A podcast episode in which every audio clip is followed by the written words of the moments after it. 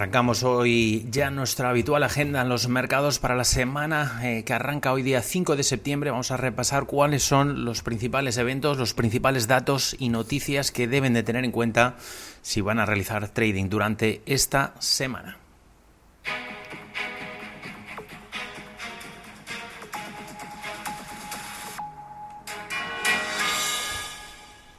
Bueno, semana la de 5 de septiembre que arranca hoy sin duda con ese titular del Nord Stream 1 paralizado ese flujo del gas de Rusia a Alemania y pendientes también de finalmente qué ocurrirá a partir de ahora eh, por parte de Rusia concernientes precisamente ese gasoducto. Pero miramos el resto de referencias y datos que debemos de tener en cuenta. Hoy, como decíamos, jornada de arranque e inicio de la semana, sin contar con la referencia de Wall Street que está cerrado por el Día del Trabajo, Labor Day, por lo tanto no contaremos con los habituales volúmenes claves e importantes que llegan desde el lado norteamericano. Eso sí, mirando la jornada de hoy tendremos los eh, PMI, la lectura de los PMI sector servicios y compuesto del mes de agosto en la zona euro.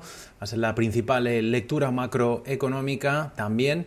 Estaremos eh, muy pendientes de la reunión de la OPEP que se celebra a la una de la tarde, horario local de Viena. Y según los comentarios más recientes, las expectativas del mercado es que Arabia Saudí pueda indicar, pueda señalar, pueda presionar a la OPEP para establecer posibles recortes de producción, ah, teniendo en cuenta también la presión reciente desde Estados Unidos para aumentar así también los eh, suministros. Habrá que estar sin duda siguiéndolo muy de cerca esa reunión de la OPEP.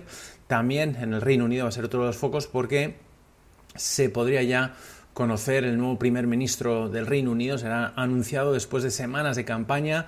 En este caso parte como favorita Liz Truss, el actual secretario de Relaciones Exteriores, frente al ex tesorero, el ex canciller de finanzas Rishi Sunak. Conoceremos ese primer resultado, esa votación que sin duda va a sentar las bases de lo que nos podemos encontrar de cara a las eh, próximas, eh, la próxima gabinete del gobierno británico, por lo tanto sucediendo así a Boris Johnson. También pendientes hoy de Catherine Mann, el miembro, el miembro del Comité de Política Monetaria del Banco Central de Inglaterra, hablará en una conferencia, en este caso en la Universidad de Kent, y también estaremos eh, pendientes de la publicación por parte de UK Finance de la revisión trimestral de la actividad financiera de las economías domésticas. Pendientes también a nivel eh, de resultados empresariales, hoy sin grandes noticias, mirando ya el próximo mañana, día 6 de agosto, contaremos antes de la apertura con los resultados de Kings of Cloud, después del cierre UiPath, Coupa, GitLab, entre otras eh, compañías, pero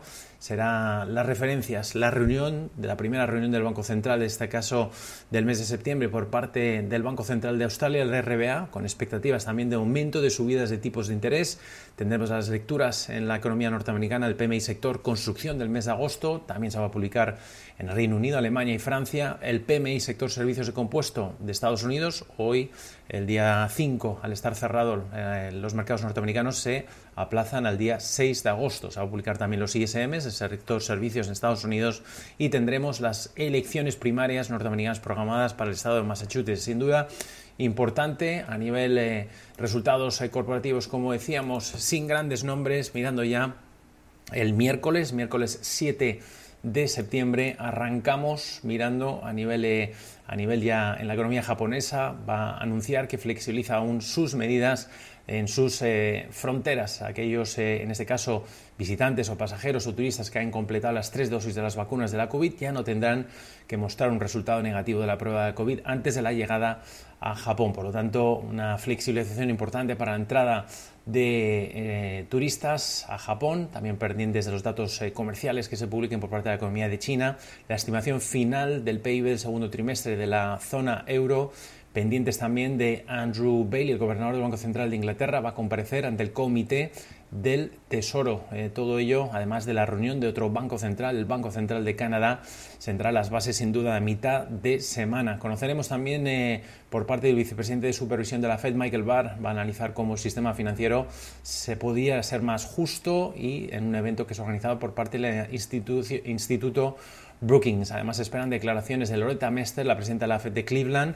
Va a hablar en un webcast de Market News International y también se publicará por parte de la Fed el libro Beige de la Reserva Federal Norteamericana, lo que nos indicará que estarán a partir del día 7 a dos semanas exactas de la próxima reunión del organismo. Además conoceremos también que Apple eh, va a llevar a cabo su habitual evento, en este caso que lo ha adelantado al próximo 7 de septiembre, ese dominado Far Out, como lo ha denominado, y podrían presentar los nuevos iPhones y también los nuevos iWatch. Va a lanzar en este caso dispositivos, eh, en este caso claves para la compañía, como es ese nuevo modelo del iPhone 14. Eh, y mirando también los resultados a mitad de semana antes de la apertura, la compañía NIO, después del cierre de la sesión, GameStop, American Eagle Outfitters, Casey's, entre otras eh, compañías. Como ven, pocos nombres eh, relevantes o conocidos de cara sobre todo para los mercados financieros. El día 8 de septiembre, jueves, el gobernador del Banco Central de Australia, Philip Lowe, va a hablar en un almuerzo anual de la Fundación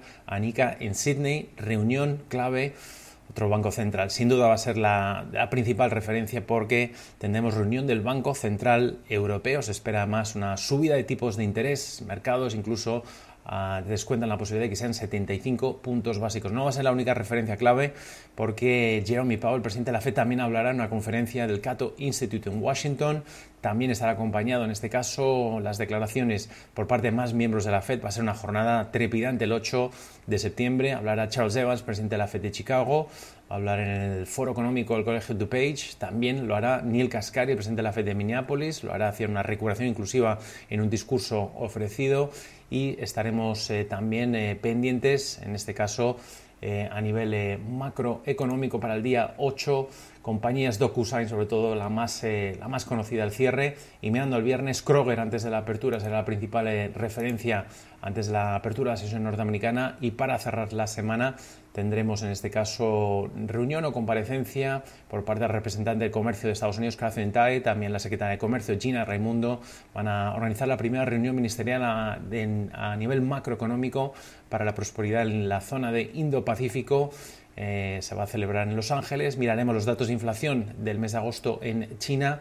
Un panel también del gobierno japonés va, será, eh, establecerá una reunión para abordar el aumento de precios y los problemas salariales, eh, sin duda importante, y luego la reunión extraordinaria de ministros de energía de la Unión Europea para discutir una intervención de emergencia en los mercados energéticos, sobre todo teniendo en cuenta la situación que se está viviendo con Nord Stream 1. Va a ser clave ese viernes, el viernes 9 de septiembre, esa reunión de emergencia extraordinaria de ministros de Energía. Tendremos también reunión de ministros de Finanzas de la Unión Europea que se van a reunir en Praga el 9 y el 10 y también el presidente de Estados Unidos Joe Biden viajará al estado de Ohio para asistir a la inauguración de la nueva instalación de Intel y hablar sobre esa ley de chips. Como ven, semana, semana sin duda intensa en los mercados, importante las noticias de última hora que conoceremos sobre la situación del Nord Stream 1, pendientes, por supuesto, de la situación eh, en la, situación energética, pendientes de la reunión de la PEP, reunión de bancos centrales, el RBA, Banco Central de Australia, de Canadá,